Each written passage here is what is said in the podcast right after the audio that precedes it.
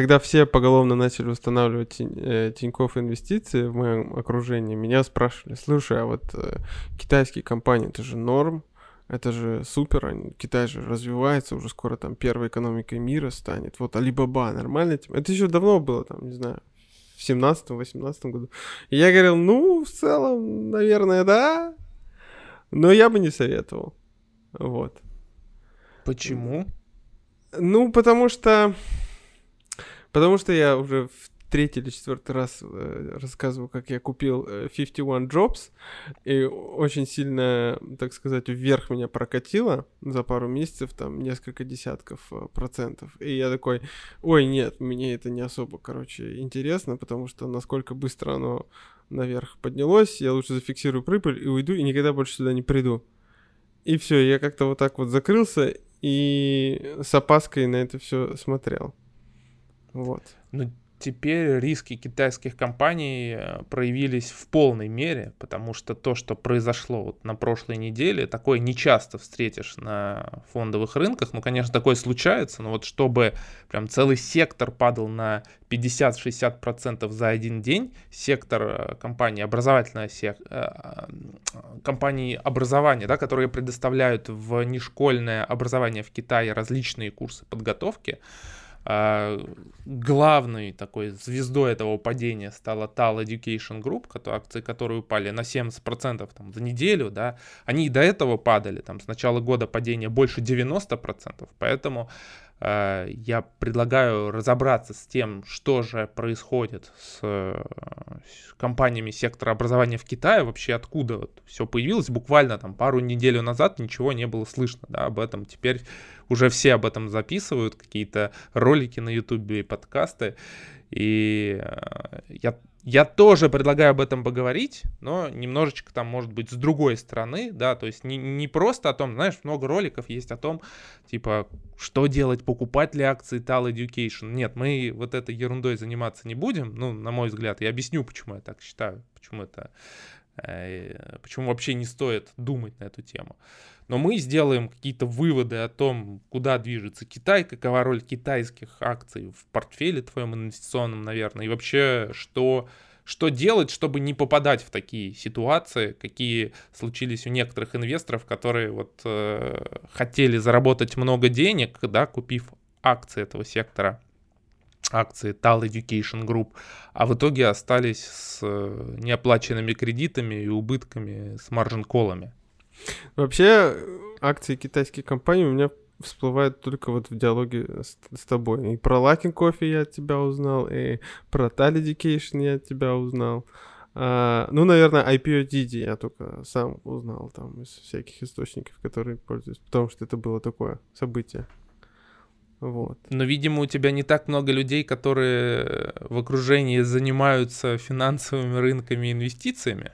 Ну да, в целом, Потому да. что я последний год достаточно много слышу, вижу комментариев о китайских компаниях, и mm. ну, я не всегда понимаю, почему люди так э, вот, с интересом за ними следят, ну то есть не то, что с интересом, они пытаются как-то найти будущую звезду, которая выстрелит в несколько раз, видимо, на китайском рынке, потому что видит, что по мультипликаторам, например, китайские компании оценены дешево, да, угу. для своих там, например, темпов роста, и думают, что они нашли какой-то, какую-то золотую жилу, а, что вот это точно какой-то э, будущий лидер роста. А в итоге оказывается, что вот как и Stall Education, да, которая крупнейшая компания, которая занимается образовательными услугами в Китае, да, и вот они же упали на 70% э, да, с начала года, а потом еще упали, да, еще больше. И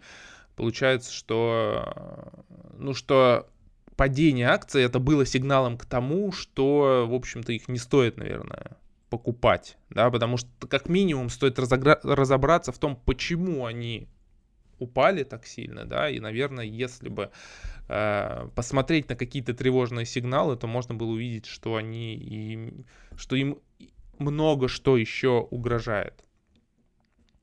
Ну вообще, что ты слышал про рынок онлайн-образования в Китае? Вообще практически ничего. Единственное, Ничего. что я знаю... Единственное, что я знаю, это то, что вот э, у моего коллеги в Китае, кто китаец, который вообще не особо разговаривает э, по-английски, вот его дети активно изучают английский вообще. Правда, они там стеснялись со мной разговаривать, но он понимал все, что я его спрашивал, там базовый вообще вопрос, там сколько тебе лет, там что-то там, чем ты любишь заниматься, но очень стеснительно это отвечал. А он, ему там, ну, за 40 ему лет, он вообще не бум-бум. И они никто не хотят изучать китайский вообще. Вот они все скидывают, короче, на своих отпрысков. Пускай вот они, короче, учатся, а наше время все, наше время прошло, мы просто будем их обеспечивать этим. Вот. Ну а Если так, посмотреть... еще один момент я вспомнил. Э, С потока парень у нас в университете поехал в Китай преподавать английский. Вот что я еще знаю. И я еще тогда подумал, нифига себе, то есть можно было учиться там 5 лет в э, Финеке и, и потом поехать в Китай преподавать английский. И зачем тогда вообще изучать? зачем тогда учиться в универе ради этого? Ну смотри, какие-то сигналы получаются того, что в Китае происходит бум образования, назовем это так, да, спроса на коммерческие услуги образования, они были. Ну, судя Мгм. по тому, что твой друг уехал э, Ну в да, Китай преподавать английский. да. И если ты начинаешь э, смотреть, разбираться в э, финансовых потоках, которые генерирует этот сектор в Китае, ты прямо можешь удивиться тому, насколько сильный спрос на образование в Китае, на коммерческое образование в Китае, да, потому что, э, потому что, например, до вот 2020 года э, в, ну, за 5 лет 5 лет до 2020 года доходы компаний в секторе онлайн-образования китайского, они росли на 34% в год. Ну, то есть это очень быстро растущий э, сектор. Причем это э, онлайн-образование, вот совокупный рынок в 2020 году составлял 50 миллиардов долларов, да, по разным прогнозам, вот без какого-то регулирования, он бы к 2024 году вырос до потом, почти 100 миллиардов долларов. То есть очень быстрый темп роста.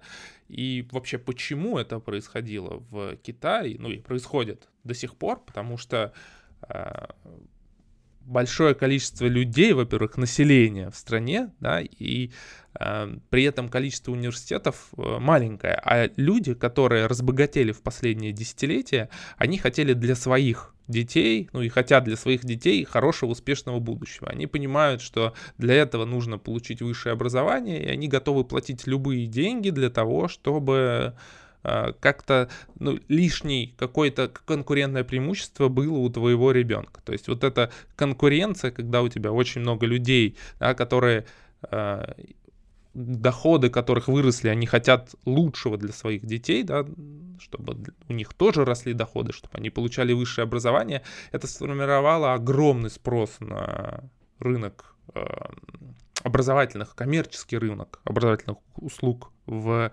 Китае, и как раз э, Tal Education, они возглавляли это движение, это была крупнейшая по капитализации компания сектора, э, которая в основном э, специализировалась, ну нет, у них было различные раз, различные способы предоставления этих образовательных услуг. Во-первых, там были и э, образовательные центры, там их тысячи этих центров было, с почти 5 миллионов учеников училось. Было и дистанционное онлайн-обучение, то есть э, дети в основном э, дошкольное образование, школьное образование, помимо основных школ, они еще занимались вечером, они занимались э, по праздникам, и правительство Китая решило, что это не очень хорошо. То, что дети так много занимаются, это действительно было большой проблемой. То есть, ну, я об этом не слышал, да, это как-то не проникало вот в новостной фон. Я думаю, мало кто об этом вообще слышал, что вот реально э, китайские власти озаботились тем, что у детей вообще нету свободного времени. И родители залезают в кредиты, чтобы оплачивать обучение. Естественно, для коммерческих компаний это было просто денежное место, да, потому что, ну, представляешь, какой там потенциал рост доходов был. И э, ну, во многом вот инвестиционная идея, связанная с покупкой таких компаний, была связана с тем, что это огромный рынок, быстро растущий, да, оценивались компании, ну, в целом, по более или менее адекватным мультипликаторам, и казалось, что это вот прям стопроцентная история роста. И вообще упоминаний в российском интернете или там в американском интернете немного о секторе образования, но если оно и было, это всегда было что-то типа 5 лучших акций для вашего портфеля в китайском Tech Education, да, ну что-нибудь типа такого. И Атал, знаешь, как расшифровывается? Ну, Tomorrow вот. Advancing Life, да, ага. что ты видишь на, на сайте, на, на слайде. Вот это, да, я, я, я так не сказал. Ну, в общем... Вот, э, реально прям зацепляет, да, э, целевую аудиторию родителей, то, что вот uh, Advancing Life для ваших детей, так что давайте.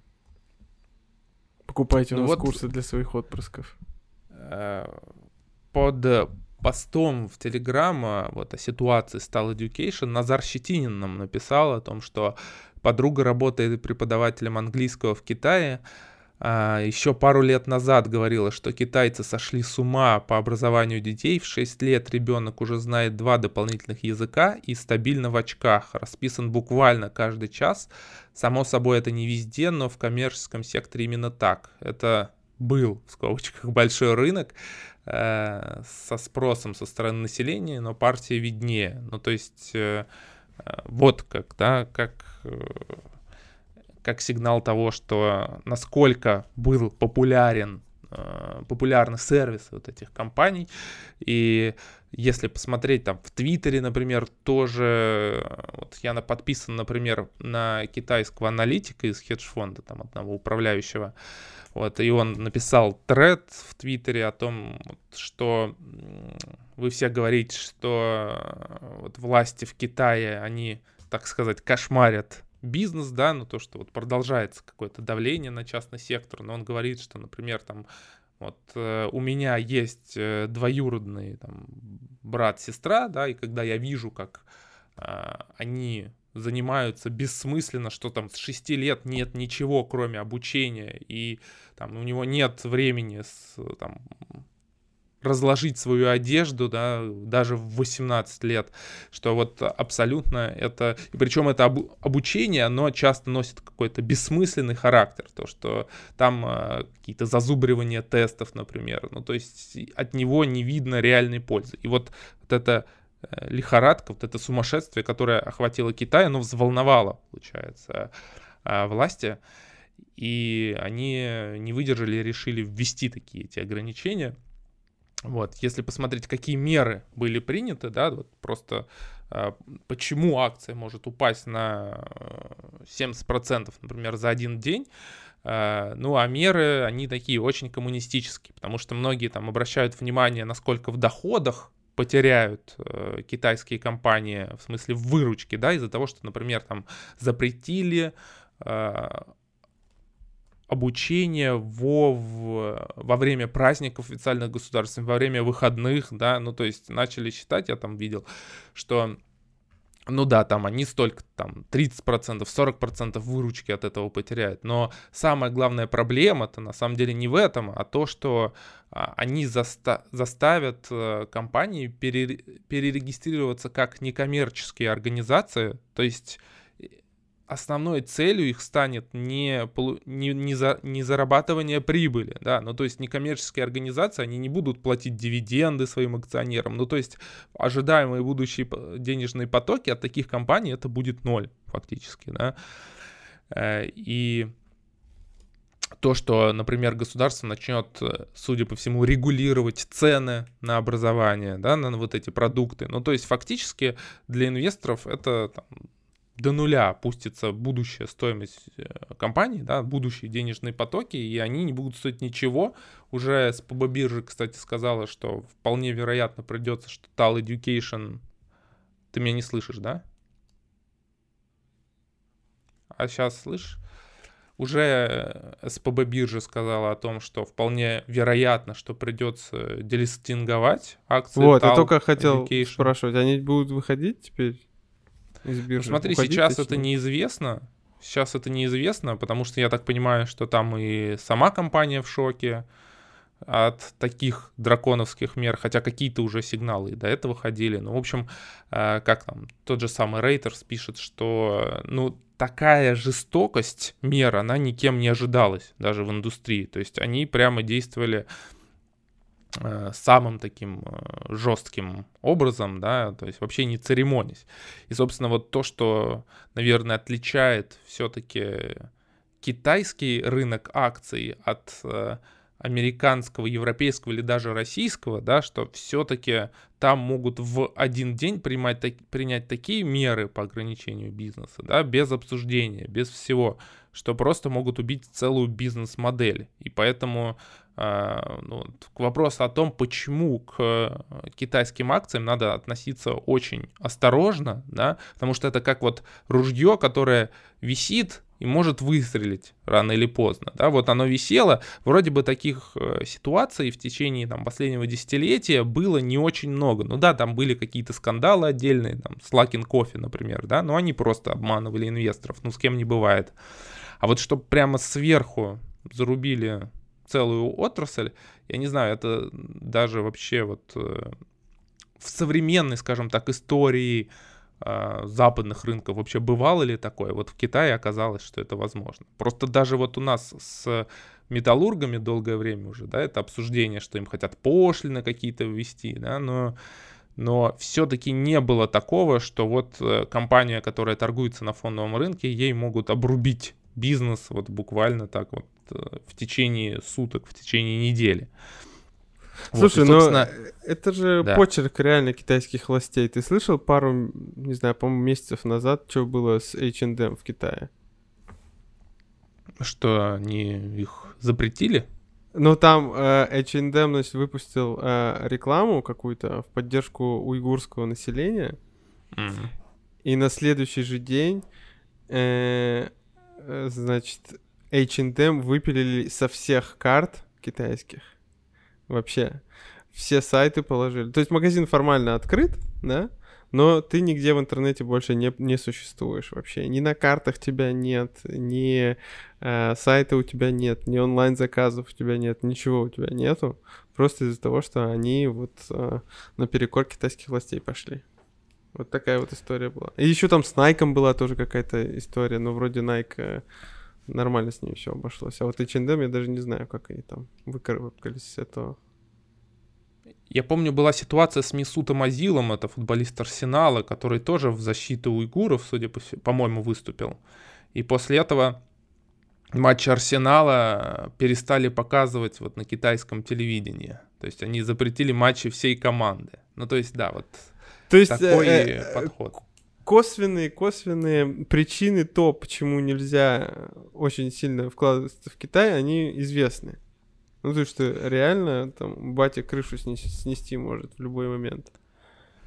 Ну смотри, я как раз а, об этом и хотел поговорить. Mm. Ну то есть, смотри, если там многие говорят о том, стоит покупать акции tal, не стоит, ну на мой взгляд, ну, если вы там, например, стратегия прямо не специализируетесь на каких-то про- покупке проблемных компаний, да, и вы там не понимаете, что делаете, то лучше лучше вообще забыть на эту тему, просто понимаешь, вот эти поколения байзадиперов сейчас у нас, да, которые вот пытаются поймать акции, которые упали в стоимости, да, что вот отскок, отскок, может быть он, может быть он отскок и будет, да, но э, проблема в том, что, э, ну да, та, та, точно так же акция может уйти до нуля и может долистинговаться, да, это все вопрос везения. То есть завтра, например, там китайские власти скажут, отыграют как-то немножечко это все и скажут, что, ой, нет, мы там э, какие-то все-таки послабления дадим вам, а, и, и она отскочит. Но я считаю, что э, ну, серьезный инвестор вот такими вещами не должен заниматься. Ну, то есть гаданием, что вот отскочит, не отскочит. Да? А, собственно, поэтому я хотел бы поговорить в общем о проблеме вот китайских компаний и э, почему инвесторы так, э, скажем так, бездумно покупают их. Вот, и, угу. и у меня по этому поводу есть несколько наблюдений. Вот, во-первых, я заметил, что такой спрос на китайские акции малоизвестной широкой публике, он именно в России. Вот, например, я посмотрел на Seeking Alpha упоминание, да, если посмотреть на статьи, которые, э, на компании, которые популярны, например, в США, там постов там, по несколько день выходит всяких аналитических постов, а вот, например, портал Education э, на Seeking Alpha, вот, ну, если не брать вот июль, да, понятно, посвященный как раз последней ситуации, до этого было в июне один пост, до этого в январе, до этого в ноябре прошлого года, ну, то есть это очень мало упоминаний. И вообще это, ну, практически там не заинтерес... Эта тема не, не интересовала, скажем так, американских лудоманов. Это российский феномен, что вот Э, достаточно, я так понимаю, большая, большая группа людей, они купили акции Tal Education, чтобы рисковать да, на них, чтобы на значительную долю портфеля накупить этих акций.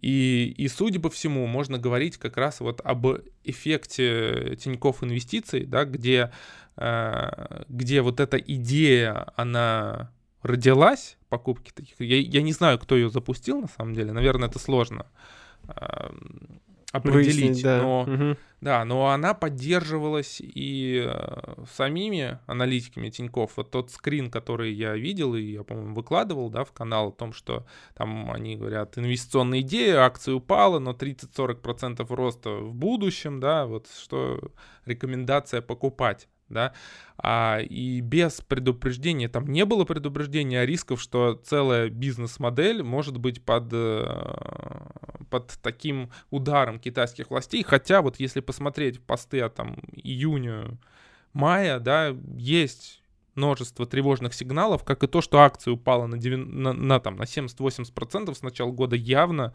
рынок ждет чего-то плохого, да, ну то есть не было никакого предупреждения. И вот, э, вот этот эффект, э, скажем так, лудомании в Тинькофф инвестициях, да, он, он опять начинает э, приносить людям убытки. Почему? Э, кстати, об убытках, да, вот э, вот то, что я выкладывал в, в канале, да, э, скрины людей, которые потеряли деньги. Вот мне интересно, что вот почему люди рискуют, покупая акции таких компаний на небольшую, причем долю портфеля. Я просто, просто зачитаю, да, что там, например, один пользователь это в Пульсе, он э, написал, что в марте после манипуляции с Virgin Galactic был маржин-колл по счету ИИС, да, ну там я дальше не буду читать, сейчас еще один маржин-колл по счету TAL. Общая сумма потерь с прихода в инвестиции около 2,5 миллионов рублей. Это собственные средства и кредит на 5 лет. Представляешь, да, чем Просто кошмар, конечно. люди занимаются. Или, например, вот еще один такой скрин, да, человек пишет, что э, сам без помощи опытных коллег я больше никогда не возьму плечи на примаркете, как будто опытные коллеги помогут, да, если ты берешь плечи на примаркете. Э, за один час потерял 6 миллионов рублей, остается только напиваться. Вот. Э, Слушай, я вот эту фишку вообще сразу же отключил у себя. Вот даже вот сразу, как только она появилась, я сразу в настройки зашел, отключить, чтобы даже у меня, даже вообще даже случайно, чтобы я никак-нибудь там не залез в это. О какой фишке идет речь? Я просто а маржин... ну, маржинальной торговли. А, что с помощью плечей что-то да, да, да, да, да, да, да, да. И вот э, у меня вопрос, как и вопрос у одного из наших подписчиков. Э, Григорий, Григорий Колесников пишет, жаль, ребят, да что ж им э, религия не позволяет больше, больше двух акций в портфеле держать. И, собственно, почему я хотел поднять эту историю, да, потому что если мы лишний раз, например, это проговорим и скажем, что, э, ну, не нужно покупать акции рискованной, малоизвестной китайской компании на плечи, на весь портфель, зачем вы делаете? Вот, вот как бы, возможно, конечно, это повезет, но есть и обратная сторона, где вы там лишитесь 6 миллионов рублей. И, ну, меня это сразу наводит на мысль, что, э, ну, что на рынке важнее не получить какие-то сверхдоходности, а это, по-моему, еще Уоррен Баффет об этом говорил, что гораздо важнее остаться в игре. Ну, то есть тебя ждет такое большое количество всяких подводных кам- камней, которые тебя могут выбить, и ты вообще лишишься денег и никогда не будешь инвестировать, что эти риски, они как бы не стоят того, что ты там можешь э, получить какую-то сверхдоходность. Более того, эти риски, они гораздо, ну, их вероятность гораздо выше, да, что ты потеряешь, чем заработаешь. И в эту игру, в общем-то, не стоит играть. И, естественно, нужно иметь диверсифицированный портфель, да, там э, там, кто-то, например, написал, что у него 8% в акциях Таль в портфеле. Но я полагаю, что это, все равно это очень высокая доля для такого э, предприятия. Да? Хотя, я не знаю, разные инвестиционные цели могут быть у людей. То это, это у него 8% только Таля, а еще там, не знаю, 10 это Virgin Galactic, 12 какой-нибудь э, Didi или Luckin Coffee и так далее.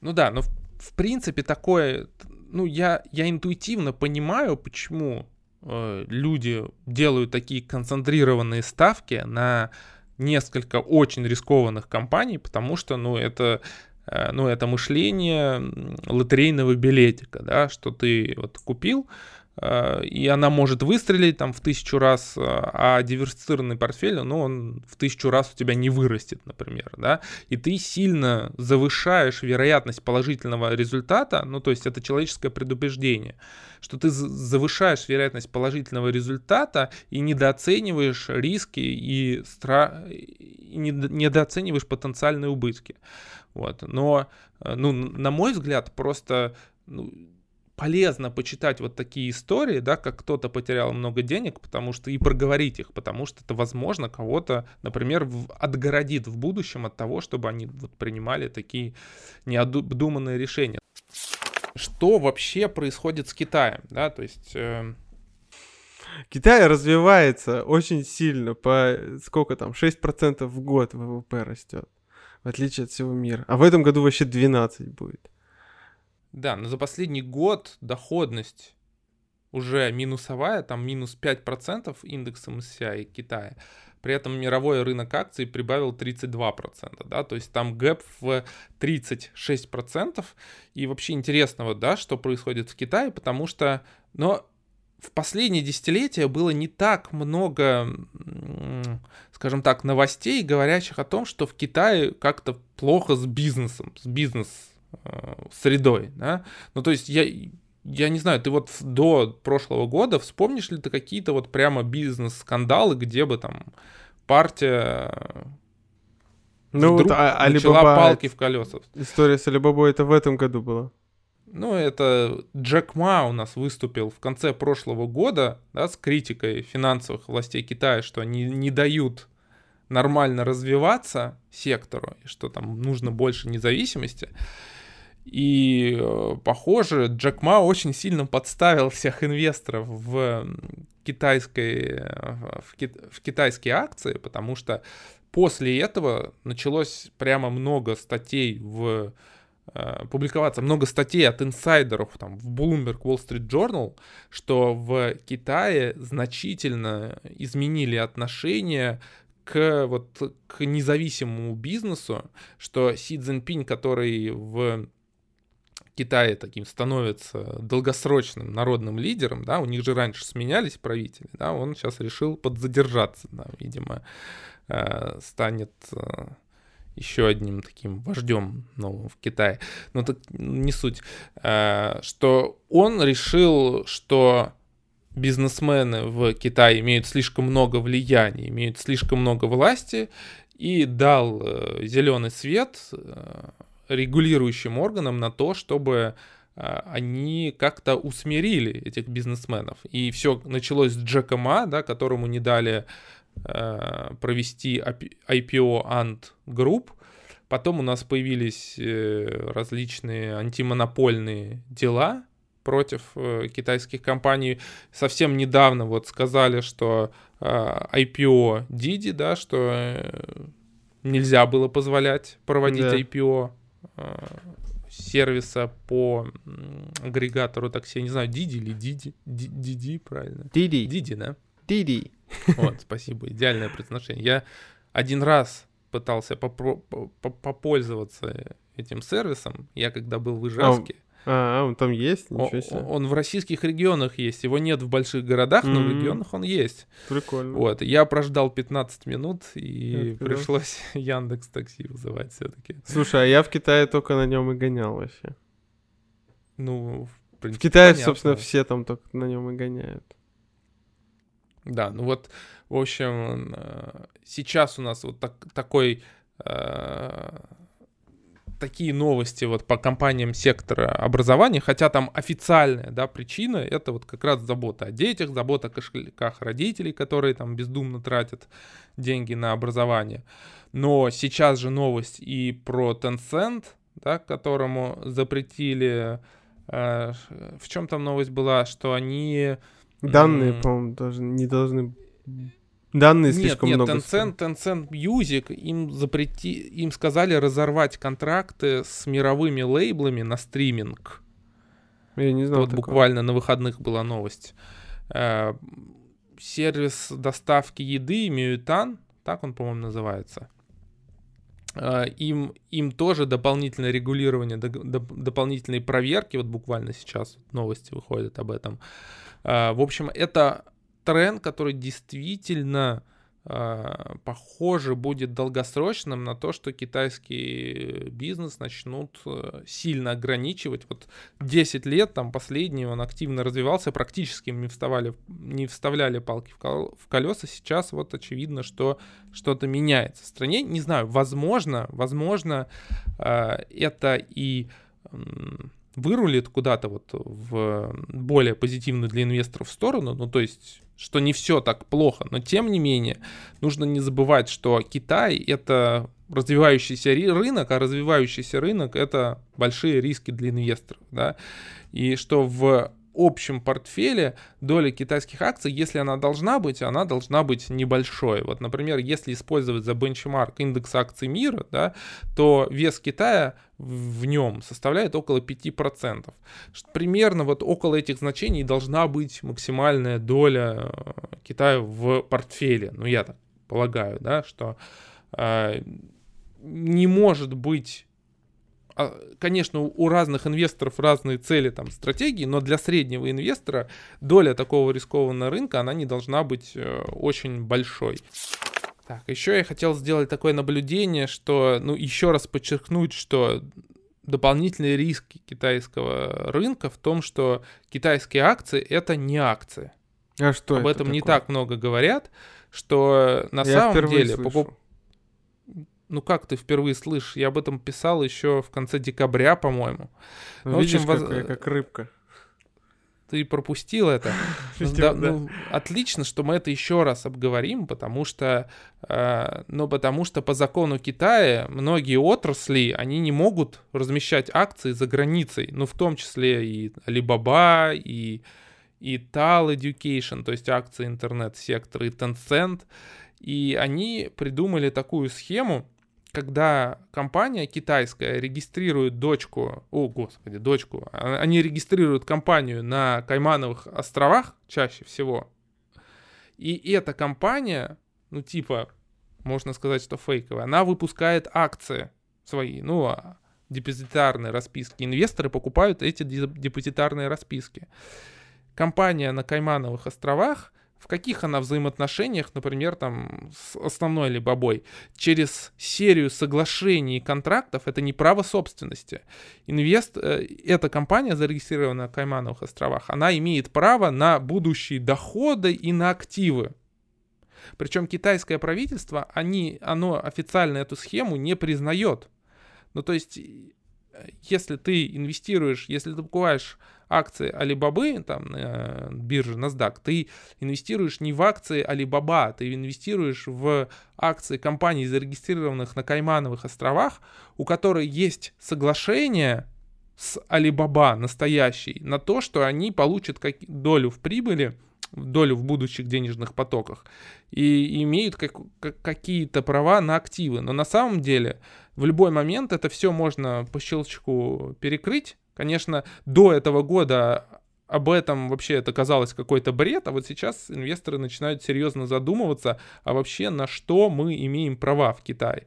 И больше 90% компаний, которые торгуются в Китае, э, китайских компаний, которые торгуются на мировом рынке, как раз сделаны по вот этой схеме. Она называется Variable Interest Entity, вот этот VIE, да, VIE. Вот, как раз э, важно подчеркнуть, что э, ну, мы не покупаем акции китайских компаний. Мы покупаем как раз акции вот этого офшора на Каймановых островах, который дает право на доходы компании. И эти права не признаются китайскими властями. Кошмар. Я, да, я что-то это пропустил. Слушай, а помнишь, ты рассказывал, что, по-моему, или писал, по-моему, голландская фирма вложила очень большую сумму в Tencent, и сейчас да. это и сейчас эта компания довольно много стоит. То есть они угу. тоже по, по той же схеме вложили да. в Tencent. Практически все инвестиции в китайские компании, ну те, которые вот перечислены там, куда не могут быть иностранные инвесторы допущены, а интернет-сектор туда входит, они все вот по этой схеме. То есть э, где-то я читал, что эта схема впервые была придумана как раз э, или Enron, про которую мы еще запишем подкаст. Но вот э, она как раз была предпри... как раз была применена для того, чтобы китайские компании могли все-таки в каком-то виде привлекать капитал на иностранных рынках, и у них могли быть иностранные инвесторы. Но понятно, что ты как акционер вообще практически не защищен. Если там Си Цзиньпиню завтра скажет, придет в голову, что все, никаких инвесторов иностранных в Алибабе, завтра Алибабы не будет торговаться, будет делистинг. Ладно, не хочу здесь э, разводить на самом деле панику какую-то. Э, Но риски Но, такие есть. Да, вот такое интересное наблюдение, что китайские компании в реальности себе не принадлежат. Значит, вопросы. Владимир нас спрашивает, как при таком отношении к бизнесу может расти экономика еще и такими темпами? Неужели, неужели исключительно за счет дешевой рабочей силы? А, ну, здесь можно разделять, опять же, фондовый рынок и экономику. Во-первых, во-первых, да, последнее десятилетие я бы не сказал, что были какие-то серьезные ограничения в китайском бизнесе, да, публичном китайском бизнесе.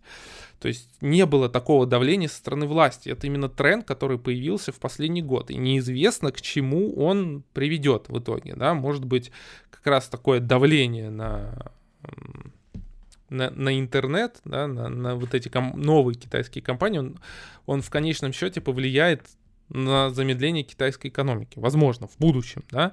Во-вторых, э, китайская экономика, да, и фондовый рынок, ну, как и во многих странах, это очень разные вещи, потому что, да, экономика Э, представлена теми отраслями, которых нет на фондовом рынке. Да? Там какой-нибудь огромный государственный сектор государственных расходов, да? государственных инвестиций в инфраструктуру, он же не представлен да, на рынке. Угу. А в Китае там до недавнего времени 40 с лишним процентов экономики, одна из самых больших долей, долей в мире была именно инвестиции в, инф, в инфраструктуру, которая поддерживалась э, государством. Ну, то есть то есть фондовый рынок и, эм, и экономика Китая, они находятся в разных плоскостях. Это хорошо видно и по графику, потому что исторически там доходность э, очень невысокая, часто были периоды какого-то необъяснимого взлета китайского фондового рынка. Например, была мания в 2014 году, когда просто необъяснимо там Шанхай композит вырос на 40%, потом на, на них же и упал через несколько месяцев. Э, то есть ценообразование, оно, во-первых, там мутное, да, то есть есть множество таких историй каких-то э, непрозрачных с оценкой китайского бизнеса. Ну вот, в общем. Да и дешевой рабочей силы там не особо-то много сейчас. Ну да, сейчас можно увидеть, как на каких-нибудь штанах Марк Спенсере написано Бангладеш. А не да, Китай. конечно, да. Что она постепенно дорожает. Плата за обучение у всех разная, пишет Евгений Овсянников. В целом, чувачков не жаль, совсем все по плану. Они вложились в образование Талы, они получили опыт. Э, опыт сын трудных ошибок. Сын ошибок трудных. Вот, да. все, все справедливо. Но смотри, я вот эти скрины публиковал, конечно, не для того, чтобы как-то сказать, а, посмотрите, много денег потеряли. Основная цель это те, кто нас слушает, смотрит, чтобы они, если они занимаются, например, какими-то неразумными спекуляциями, чтобы в лиш... лишний раз э, задумались люди о том, да, что вот не надо так рисковать. Просто есть множество историй, как там кто-то рискнул и заработал большие деньги. Это стимулирует людей, опять же, рисковать и играть в ту игру, в которую они не должны играть. Соответственно, и истории с э, убытками надо поднимать, потому что это тебя оградит от подобных ошибок. Ну, то есть, если хотя бы один человек задумается, что вот, э, ой, я не хочу попадать в такую ситуацию, возможно, это позволит там спасти квартиру и благосостояние этого человека, потому что об этом говорится не так много. И если и говорится часто как раз вот немножечко в таком веселом э, тоне, да, насмехательном, я считаю, что об этом надо говорить не в таком тоне. Надо, об этом действительно надо говорить как о какой-то трагедии, которая может служить опытом для других людей, да, то есть которые то есть э, другие люди на это могут посмотреть и сделать выводы и не заниматься вот такой ерундой, как там с плечами на Тинькофф инвестициях показать там какую-то супер доходность. Это не инвестиции, да, это, э, ну, то есть, не... знаешь, в чем отличие казино от инвестиций? В казино у тебя ограниченное количество обязательств. В ну, казино, как бы... когда ты играешь, у тебя отрицательная математическая доходность. А, угу. То есть, чем дольше ты находишься в казино, тем ниже у тебя ожидаемый, ожидаемый результат. А, ну, просто так устроено казино, что твои потери, да, это его доходность. Конечно, есть там какие-то гении, которые могут в блэкджек, например, какую-то стратегию сделать, да, и переиграть казино. Но все-таки их, если им это даже получается э, сделать, то их ограждают. Или там букмекер, например, переиграть. У меня был знакомый, который сделал программку, которая позволяла там сравнивать ставки у разных букмекеров так, чтобы получался арбитраж. То есть он мог зарабатывать и, и ему буквально через неделю его заблокировали на всех платформах. То есть они вычислили, что ты там придумал какую-то выигрышную стратегию, и ничего ему сделать не удалось. То есть все быстро вычисляется. Э, соответственно, а инвестиции отличие в том, что у тебя положительная ожидаемая доходность. То есть чем дольше ты инвестируешь, тем выше у тебя вероятность того, что ты получишь итоговый положительный результат. Для этого есть простые правила, что, во-первых, как можно меньше комиссий, да, никаких плечей э, и инвестирование на основе какого-то фундаментального подхода, да, то есть не на интуиции, а на основе э, разработанной тобой какой-то стратегии твоих принципов. То есть это не так, что кто-то упомянул акцию, ой, надо покупать ее, да, а ты должен сначала иметь принципы отбора акций, например, да, если ты активно инвестируешь, там, выбираешь активно а, какие-то акции, и смотреть, подходит ли конкретная акция под твою стратегию. Понимаешь, да, разницу да. между подходом? Слушай, а стратегия следует